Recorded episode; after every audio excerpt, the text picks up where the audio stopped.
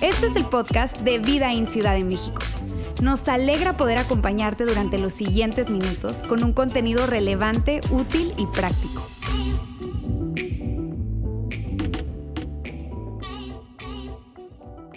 ¿Qué tal? ¿Cómo están? Qué bueno, qué gusto. Igual yo estoy súper bien, súper contento de estar aquí de nuevo con ustedes. Mira, si no tengo el gusto de conocerte porque vienes por primera vez o segunda vez, mi nombre es Ulises, soy parte del equipo eh, de Vidaín Ciudad de México y nos encanta que estés aquí por primera vez, como ya lo mencionaba Jair. Y si tú eres de casa y has venido un par de veces, de verdad, gracias también por estar acá. Qué bueno que te uniste a, esta serie, porque esta serie es clave para nosotros eh, como cristianos, como seguidores de Jesús. Tenías que estar aquí, así que qué bueno contar contigo. Yo tengo el placer hoy de compartir el mensaje. Te cuento un poco acerca de esto y es que Ah, tenemos dos semanas ya de, de mensajes, quiere decir, es una serie que abordamos de diferentes ángulos, un mensaje central que abordamos de diferentes ángulos y lo vamos desarrollando domingo tras domingo. Así que tú llegaste a la tercera parte, a la mitad de la película, eh, pero, pero por supuesto puedes disfrutar y va a haber riqueza sin necesidad de, de, de, haber conocido la otra mitad de la película. Entonces, hoy voy a hablarte del tercer, la, tercera parte de esta serie y, de, y, antes de eso quiero hablarte un poco de, de por qué le hemos puesto el nombre a esta serie que acabas de ver en el video. La premisa de esta serie está inspirada en una declaración que Jesús hizo y que quiero que veamos juntos. Él dijo lo siguiente, se ha cumplido el tiempo, el reino de Dios está cerca. Y esto que estamos leyendo, lo estamos leyendo en un libro que se llama El Evangelio de Marcos, que fue escrito por Marcos o Juan Marcos, ¿ok? Y que él simplemente, bueno, no fue tan simple el trabajo, fue un gran trabajo de tomar dictado de un gran personaje en la historia bíblica y sobre todo en el, en, el cristianismo, de un personaje llamado Pedro, ¿ok? Pedro fue una de las tres personas más cercanas a Jesús, estuvo ahí al, al pie de Jesús en todo momento, así que Pedro tenía el deseo de poder documentar todo lo que vio, lo que Jesús enseñó, lo que eh, modeló en su estilo de vida. Por lo tanto, eh, Marcos o Juan Marcos toma dictado porque te voy a echar todo el cuento. Y empezó a narrar y de ahí es que estamos tomando y estamos leyendo esto que acabo de ponerte en pantalla. Ahora, de esta declaración nosotros podemos deducir lo siguiente. Si el reino de Dios está cerca, entonces tú no estás lejos. Sí, sí, aunque te sientas lejos, aunque creas que estás lejos, el corazón de esta serie es decirte, tú no estás lejos, porque el reino de Dios se ha acercado. Ese es, el corazón de la serie, lo que vamos a hacer y lo que, vamos, lo que ya hicimos y seguiremos haciendo el resto de, de, las partes de esta serie es tomar enseñanzas, es tomar acciones de Jesús que hizo Jesús en su tiempo y que nos ayudan a reforzar este gran mensaje.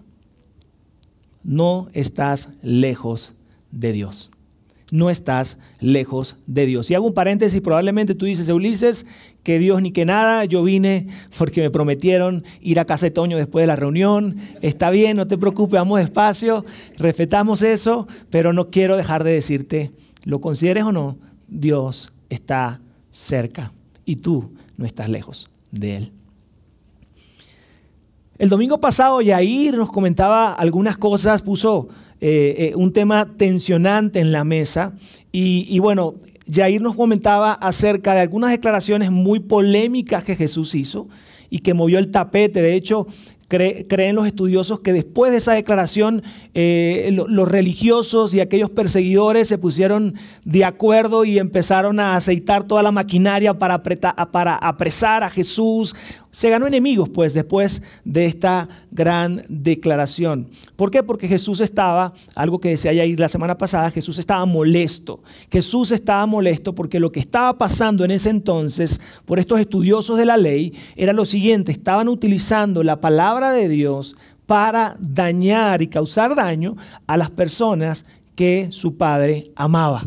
Curiosamente utilizaban la palabra de Dios para causar daño a los hijos de Dios. Y eso eh, ya, eso lo ponía en, un, en una posición de tensión, de, reacción. Jesús estaba de alguna manera molesto y estaba, se estaba encargando de esta, de esta situación. Y de hecho hay una bomba que él lanzó que era muy eh, importante. Probablemente cuando te la lea tú vas a decir, Ulises, no entiendo nada, tranquilo, ya te lo voy a explicar. Pero él lanza una bomba en medio de una discusión con estos estudiosos de la ley. Mira lo que dice Marcos 2, 27.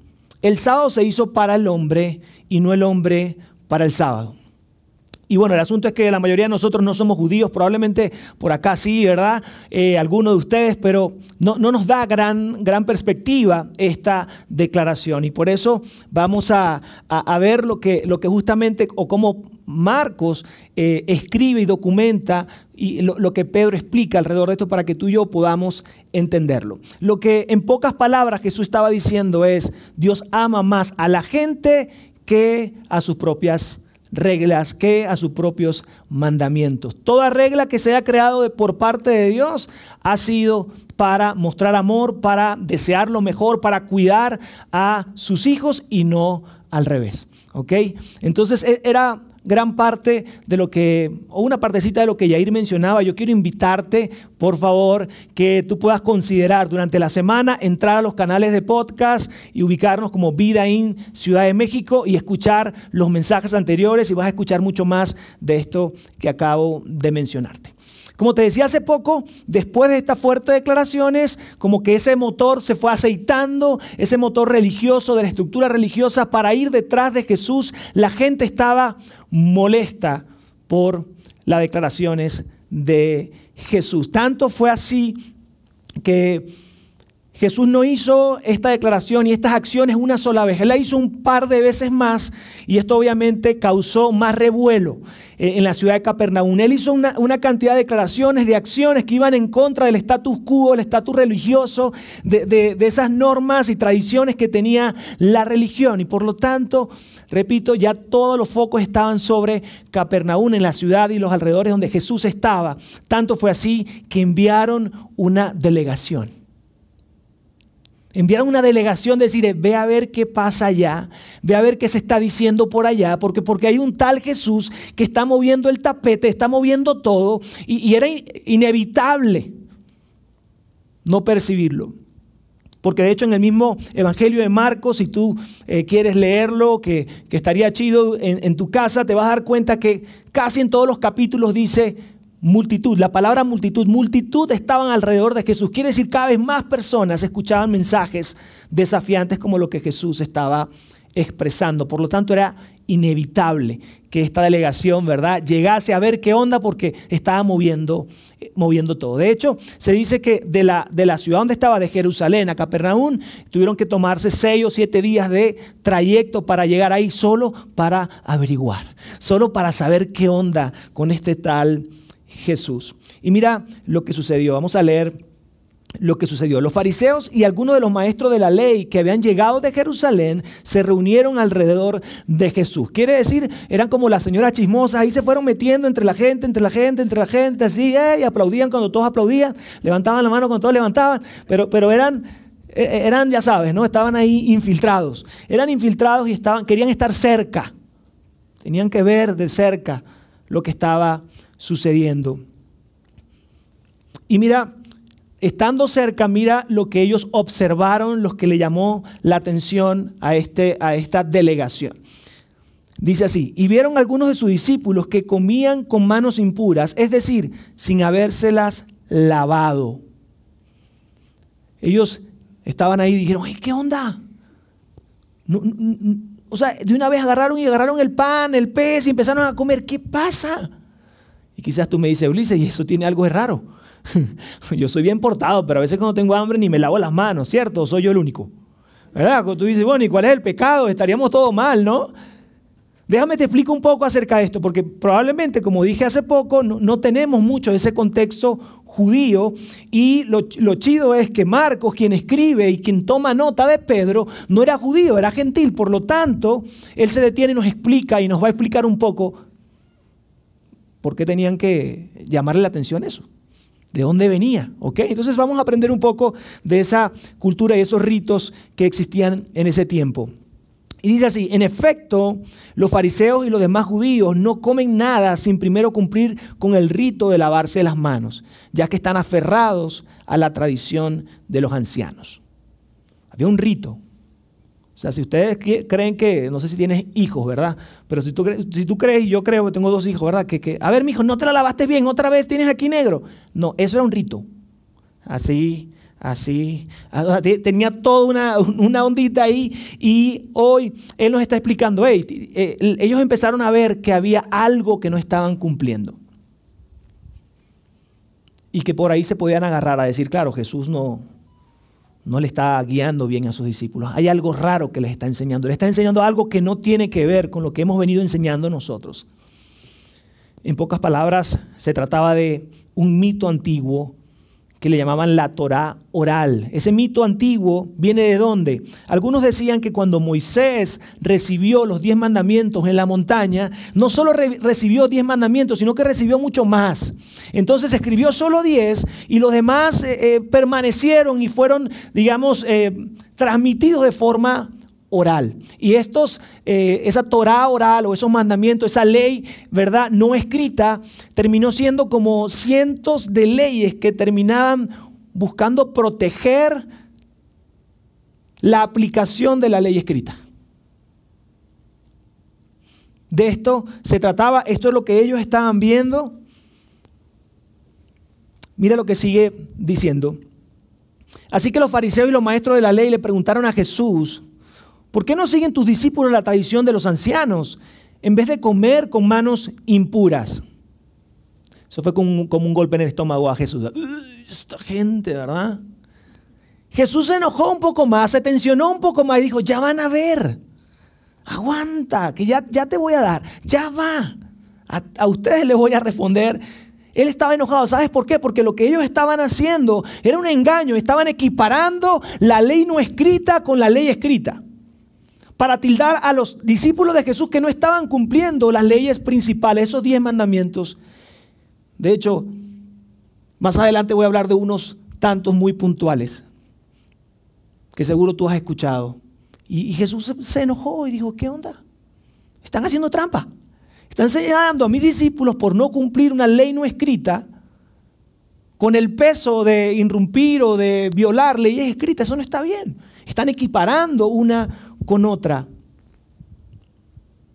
Pero Jesús conocía sus intenciones, por lo tanto, no le respondió su pregunta, sino que les dijo lo siguiente. Él les contestó, tenían razón, tenía razón, perdón, Isaías cuando profetizó acerca de ustedes hipócritas. Ay, papá, se enojó Jesús. No, no es ustedes más o menos como que no andan contacto, ustedes como que no tienen... No, no, hipócritas. Yo imagino a un Pedro cercano de él, aunque era de esos aguerridos. Jesús, bájale tantito. Jesús, parece entre nosotros, pero no son de nosotros. Es una delegación. En Jerusalén se maneja todo. Si no va mal con ellos, no va mal en Jerusalén. Y Jesús no le baja un tantito. Jesús sigue eh, en esa línea, en esa línea tensa. Y mira lo que continúa diciendo. Él le contestó, Tenía razón Isaías cuando profetizó acerca de ustedes hipócritas, según está escrito. Ahí viene un golpe bajo de parte de Jesús. O sea, si estas personas se creían los protectores de la ley escrita y de la, ley no escrita, entonces ahora Jesús pretende enseñarles a ellas. Es un golpe bajo. Es como decir, y déjenme decir lo que está escrito porque parece que se les olvidó. Ya de por sí ya, ya era cargada ahí la cosa, lo que Jesús venía a comentarles. Como que no saben muy bien lo que está escrito. y luego continúa y dice, este pueblo me honra con los labios. En, otras palabras, esta gente ha aprendido a decir las cosas de forma correcta. De labios son muy astutos, saben decir las cosas correctas de acuerdo a la gente que está a su alrededor. ¿Conoce gente así? No se vale señalar ni nada. Pero, pero, ah, oye, no, no, saben orar de forma correcta, saben decir de forma correcta las cosas, expresarse.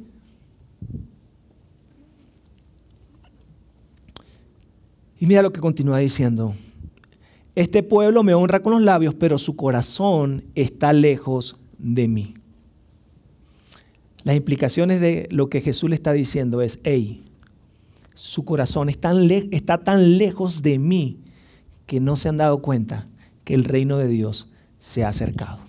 No se han dado cuenta que ese Mesías, ese rey esperado está aquí frente a ustedes. Su corazón está lejos de mí. Porque solo saben decir las cosas bien en los momentos justos y en el contexto adecuado. Y continúa mencionando lo que Isaías había dicho. En vano me adoran, sus enseñanzas no, no son más que reglas humanas.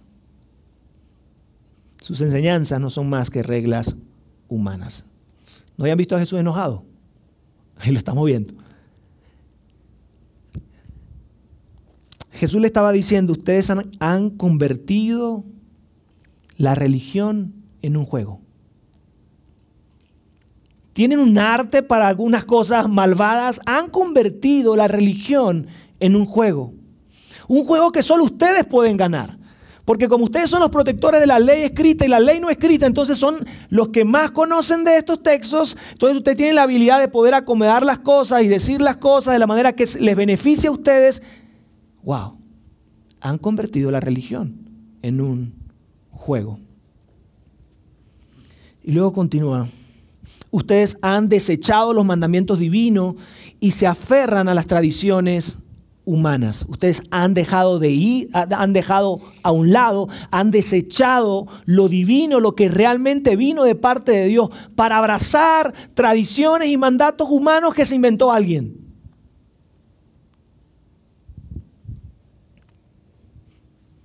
Y añadió, acompáñame a leer allí, dice, qué buena manera tienen ustedes de dejar a un lado los mandamientos de Dios para mantener sus propias tradiciones.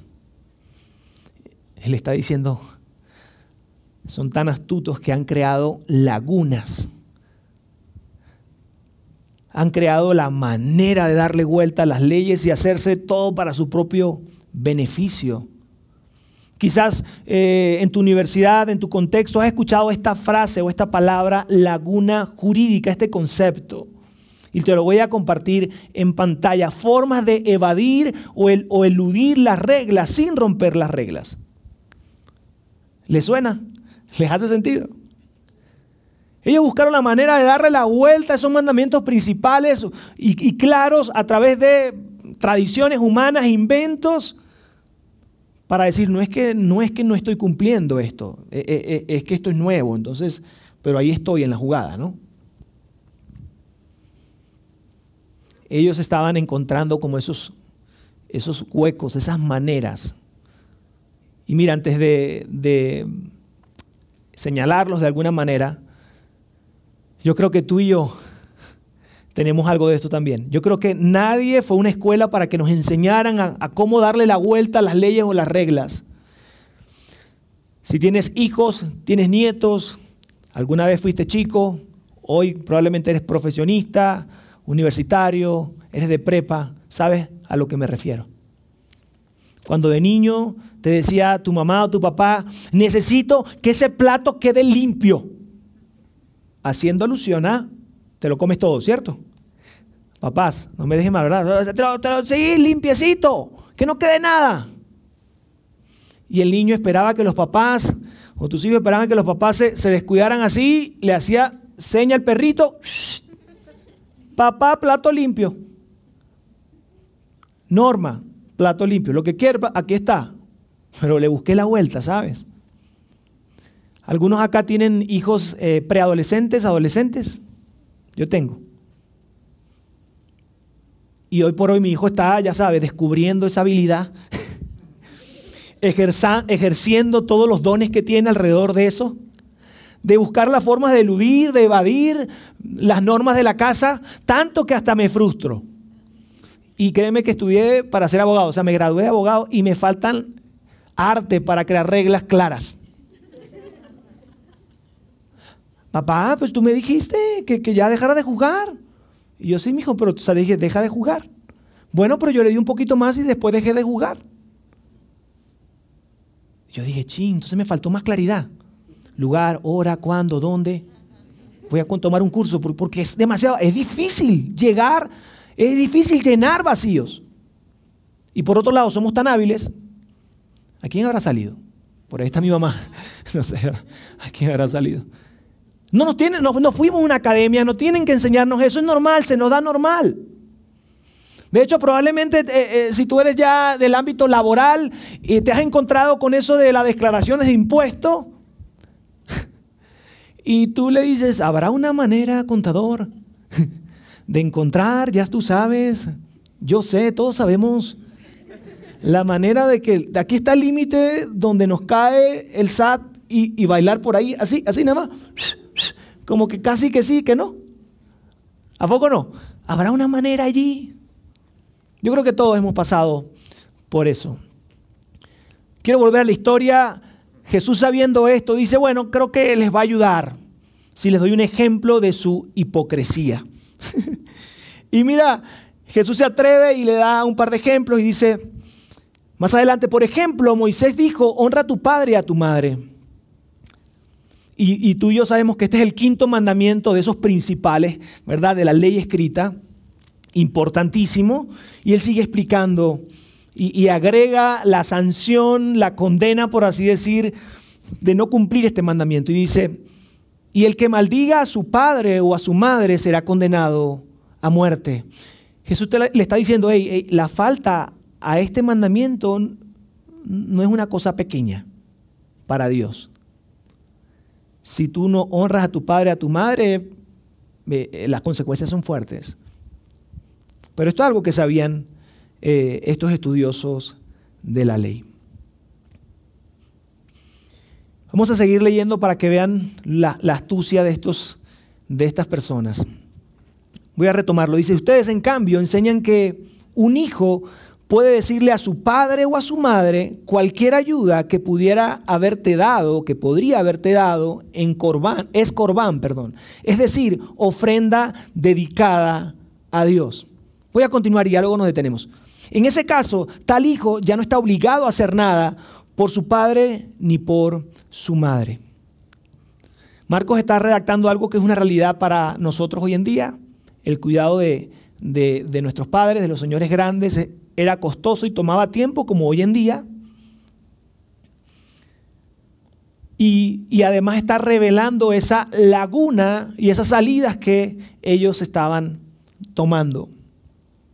Es algo difícil, por supuesto, entonces hay una manera de darle la vuelta. Y la implicación que ellos inventaron, lo acabamos de leer, fue algo llamado corbán, es decir, todo mi dinero está dedicado a Dios. ¿Saben cuál era la explicación de esto? La implicación de esto era que si alguien se les acercaba, un vecino, un tío, su papás, y le decía un amigo cercano, un hermano, oye, oye, compa, ayúdame. Ayúdame, tengo problemas económicos, ayúdame porque necesito tal cosa, eh, échame la mano. Ellos decían, ¿cuánto quisiera? Tú sabes que mi corazón lo desearía. Tú sabes que tengo dinero, pero también sabes el corbán no puedo decidir yo sobre mi dinero, le pertenece a Dios. Qué astucia, ¿no? Imagínense el enojo de Jesús. Estaban utilizando algo que supuestamente Dios había dicho para causarle daño a la creación, a los hijos de Dios. Con tanta astucia, quiere decir, te puedes librar de ayudar, de mostrar el amor al prójimo diciendo esta regla que nos inventamos o que, o que se inventaron hace, hace un rato. ¿no? Esas eran las implicaciones de lo que ellos habían creado, de esa laguna, de esa vuelta a, esa, a ese quinto mandamiento. Y esto, por supuesto, enfurecía cada, cada vez más a Jesús. Ahora yo quiero decirte algo, antes de juzgar a esas personas, sería interesante que tú y yo nos podamos hacer la siguiente pregunta. ¿Alguna vez le has hecho daño a alguien de manera intencional o no? Y que le haces daño a alguien, le hiciste daño a alguien de manera intencional o no, y tú dijiste, ah, con que vaya a Dios, le pida perdón, ya, al cabo Él me perdona, se olvida de todo, chan chan. Tómate unos segundos. ¿Alguna vez intencionalmente has dañado a alguien o, sin intención y tu respuesta automática ha sido, ¿sabes qué? Eh, bueno, voy a Dios, le pido perdón, ay Dios, perdón, mira, le hablé mal, le dice, ay sí, no sé qué, le hice un daño y ya, no tengo ningún compromiso, estoy librado de la responsabilidad de arreglar las cosas con mi prójimo o con la otra persona. Quizás la herramienta que usaste fue una oración, como te acabo de mencionar, te fuiste, oraste, diste a Dios perdón por haberle causado daño a esta persona. Quizás fue una confesión, fuiste hiciste una, dos confesiones. Quizás dijiste una estrategia y dijiste la manera de sacar la vuelta a, a, buscar perdón y restaurar una relación probablemente es una buena ofrenda. O siendo muy generoso con cierta persona. Y ya, de esa manera yo, yo estoy bien, ya se pagó la, la responsabilidad que tenía con esa persona. ¿Sabes lo que nos diría Jesús a ti y a mí si tu respuesta, como la mía, ha sido sí? Claro, alguna vez he dañado a alguien, eh, intencional o no, y, por supuesto he echado mano de, ah, no, mira Dios, sí, sí, al cabo, bueno, que Él arregle sus cosas, está bien, ya yo arreglé las mías, lo importante es que yo estoy bien contigo y todo chido. ¿Sabes qué nos diría Jesús?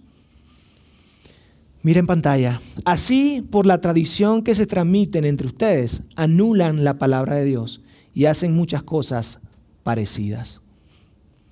Nos diría, han creado o adoptado una tradición donde solo importa estar bien con Dios y no importa estar bien con el prójimo. Y déjame decirte algo, ya vamos a llegar ahí, pero esto es muy diferente a lo que Jesús enseñó, modeló mientras que estuvo en la tierra. ¿Sabes qué es lo que más se parece a lo que Jesús enseñó? si no estás bien con el prójimo, no estás bien con Dios. Esto se parece mucho más a las enseñanzas de Jesús. Y quizás tú me dices, ¿sabes qué, Ulises? No es mi culpa. fue la iglesia a la que yo fui, fue la manera que a mí me criaron. Me decían, mira, tú con que estés bien con Dios, que la gente no importa, la gente va y viene. Ah, probablemente sí. Probablemente tiene que ver también con mi contexto, de mi historia y, me conecto contigo. La invitación que Jesús nos está haciendo es, hey, no abracen estas tradiciones, no sigamos transmitiendo esto y dejando de un lado los mandamientos y la palabra de Dios. A este nivel de la historia que vamos, le vamos a poner stop allí. Vamos a poner en parking. Y el próximo domingo vamos a retomar esta historia. Pero yo quiero preguntarte, aunque si me dices que no, igual voy a seguir adelante, pero quiero preguntarte, ¿qué te parece si hacemos, hacemos de este mensaje algo más personal? ¿Les parece? Ya les dije que igual voy a continuar, pero ¿les parece? Hagamos de este mensaje un poco más personal. Les digo que, que nos puede incomodar, te digo que te va a mover, si quieres te acomodas un poco o ya te despiertas, o sea, como lo que te funcione mejor. ¿Verdad? Porque aquí no, los veo a todos bien. Y quiero que veamos esto junto en pantalla. ¿Es posible que hayamos desechado los mandamientos divinos y nos hayamos aferrado a las tradiciones humanas? Quiero continuar Finalmente creando nuestra, dejando al lado, perdón, los mandamientos de Dios para mantener tus propias tradiciones. ¿Es posible eso? ¿Te encuentras allí siendo honesto contigo mismo? Y quiero hacerte tres preguntas incómodas, de las cuales me declaro culpable, ¿ok? Así que con apertura, dirían en mi tierra, relajadito y cooperando. Estas preguntas son incómodas. Abrázalas, piénsalas, llévatelas. Primera pregunta, ¿has intentado averiguar qué tanto te puedes acercar al pecado sin pecar? ¿Les ha pasado? Bueno, pero si llego hasta aquí, bueno, pero no, no, no, pues una miradita nada más. Esto, estaría en la línea, pero no, no he pasado. Y yo quiero decirte algo, eso es un juego tonto. ¿Sabes por qué es un juego tonto? Porque estamos intentando achicar a nuestro Dios y creer en un Dios como ah, ah, así pequeño, insignificante, que podemos burlar, así como que ah, voy a hacer esto y quizás Dios no se da cuenta que estoy en la línea. Estoy cerca del pecado, pero sin haber pecado. ¿Qué tal esta pregunta? ¿Crees que hay un ritual que arregla tus asuntos con Dios y te quita la responsabilidad de arreglar tus asuntos con otras personas? La neta, sincero. Hay algo que comúnmente haces cuando, cuando lo, que necesita y lo que espera Dios de ti es que vayas con la persona y pidas perdón y restaure la relación, pero en sustitución de eso ya le, ya le has buscado la vuelta, te lo enseñaron de niño por lo tanto, ¿lo sigues haciendo?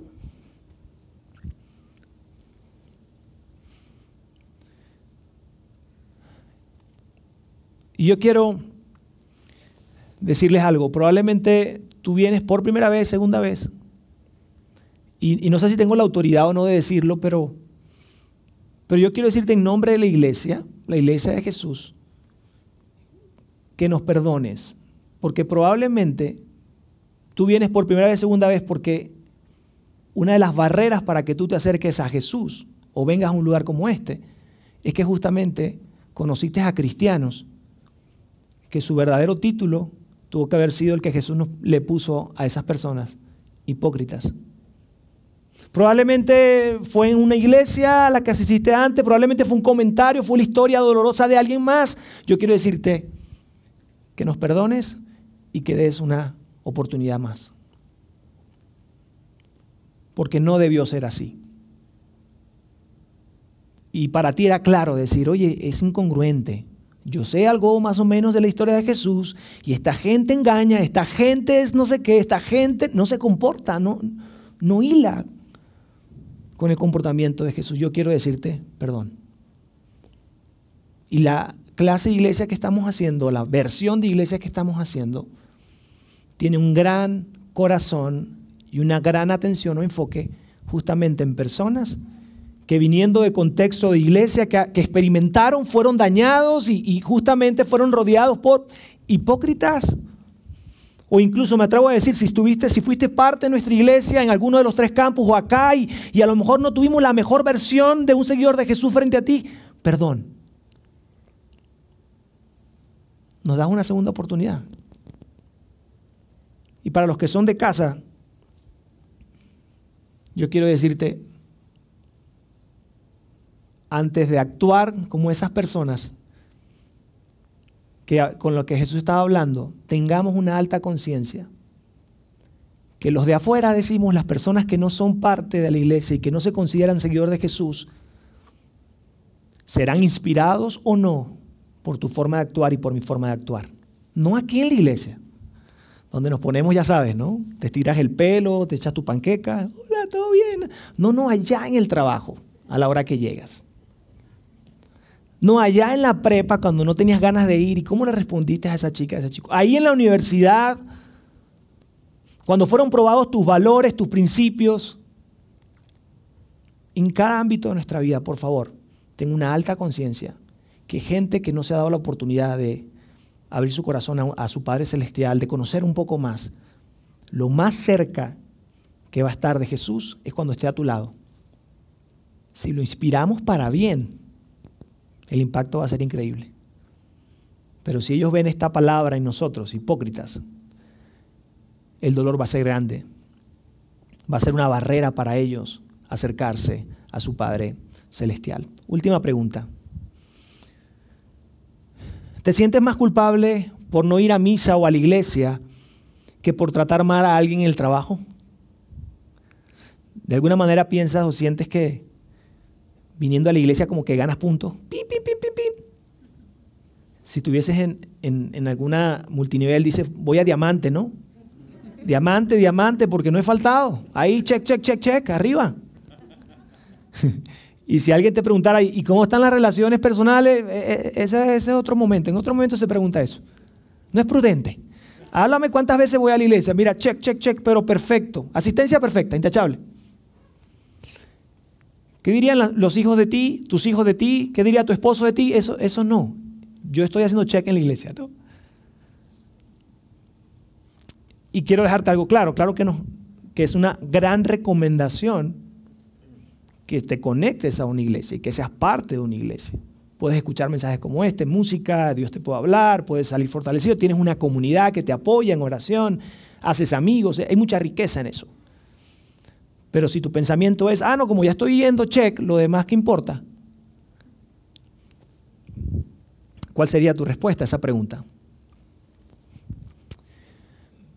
La intención de este mensaje es hacerte esta invitación. ¿Qué tal si decides no practicar más de este, de este juego? De sacarle la vuelta a lo que tú sabes que Dios espera de ti y de alguna manera pensar que, que le estamos tomando el pelo, que lo podemos engañar y que podemos actuar de otra manera. ¿Qué tal si hoy decides y hoy podemos decidir dejar de jugar ese juego? ¿Sabes por qué? Porque seguir a Jesús se trata más de ser parte de ese reino que Jesús acercó a la tierra. Ser un seguidor de Jesús se trata más de acercarnos a ese reino que Jesús mostró, modeló, a esas enseñanzas que Él dio. De hecho, quiero que lo veamos así. Este nuevo reino se trata de la ley de Cristo, que se ve de la siguiente manera, amar al prójimo como Dios te ha amado a través de Cristo amar al prójimo como Dios te ha amado a través de Cristo. ¿Quieres saber algo? Para esto no hay lagunas, no hay formas de evadir. ¿Y quieres saber cómo? Te voy a regalar una pregunta para que tú hagas esa prueba de fuego de que estoy evadiendo esa ley de Jesús de amar como Él me amó a mí, a la gente a mi alrededor. La pregunta que debes hacerte y que yo me debo hacer es esta. ¿Qué requiere el amor de mí? Fácil, haz este ejercicio, quizás no tan fácil, pero sea intencional, en, decir, ¿cómo ha sido el amor de Jesús hacia mi vida? ¿Cómo ha sido el amor del Padre Celestial a mi vida? Probablemente las palabras que te vengan a la mente es un Padre bueno, un Dios que me ha brindado oportunidades, que ha respondido a mis oraciones, que ha extendido misericordia, que me ha dado apoyo cuando no lo merezco, que, que, ha sido un amor incondicional siempre conmigo, que me ha extendido perdón, aunque tropiezo con, el mismo pie y la misma piedra, Él está allí para levantarme.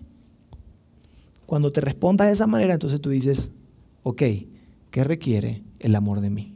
De todo esto que acabo de escribir, ¿habrá alguna, alguna de estas cosas, alguna de estas acciones que pueda yo ejercer a ese prójimo, a esa persona que dañé o que hubo un problema, que requiere el amor de mí. ¿Estaría, dispuesto? ¿Estarías dispuesto a, a, hoy decir, sabes qué? Yo, yo no me conformo con hacer ritos o hacer tradiciones o cumplir tradiciones no, yo quiero ir y abrazar esos mandatos, eso que Dios dice que haga.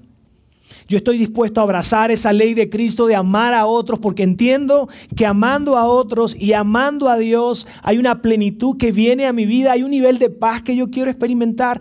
Por favor, yo vengo a decirles, no se conformen con menos que eso. No te conformes con venir y estar ahí como que, ah, bueno, sí, ¿qué más? Como decía Yair, hay que ir porque bueno. Si no, creo que cosas malas no pasan, ¿verdad, vieja? o sea, es como que ya no sé ni por qué voy, pero pues digamos, creo que tiene algo bueno que ver.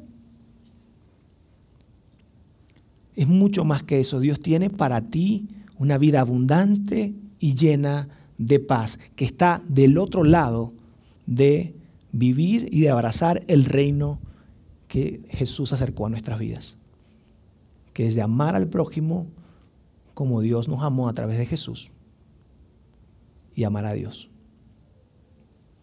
¿Estarías dispuesto? ¿Estarías dispuesto a levantar tus brazos, rendirte y decir, ¿sabes qué? Dios, ya aquí en engaño, no quiero jugar más a la iglesita, no quiero jugar más a que soy cristiano porque, bueno, eso fue lo que me enseñaron.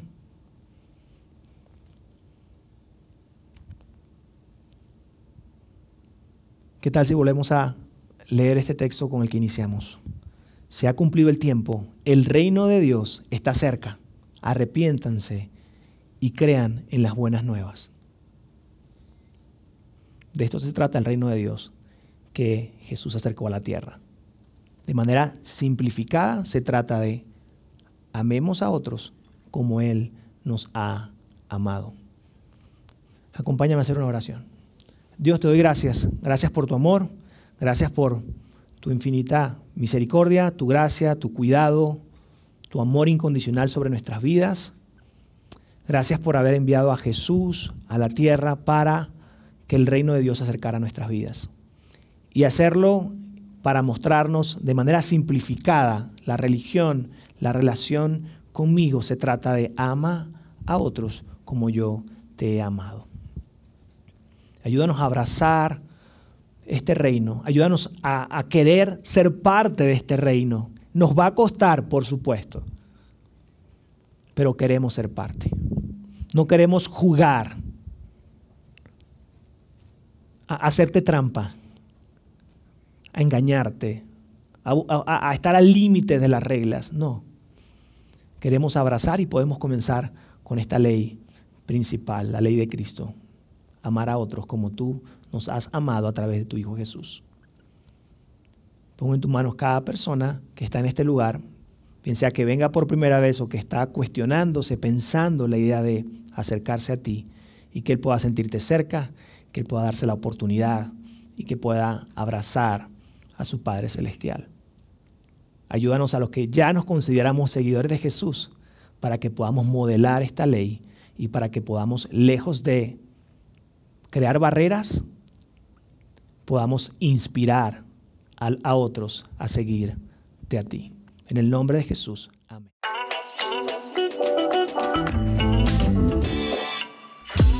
Sigue conectado a los contenidos de Vida en Ciudad de México a través de nuestro sitio web y de las redes sociales.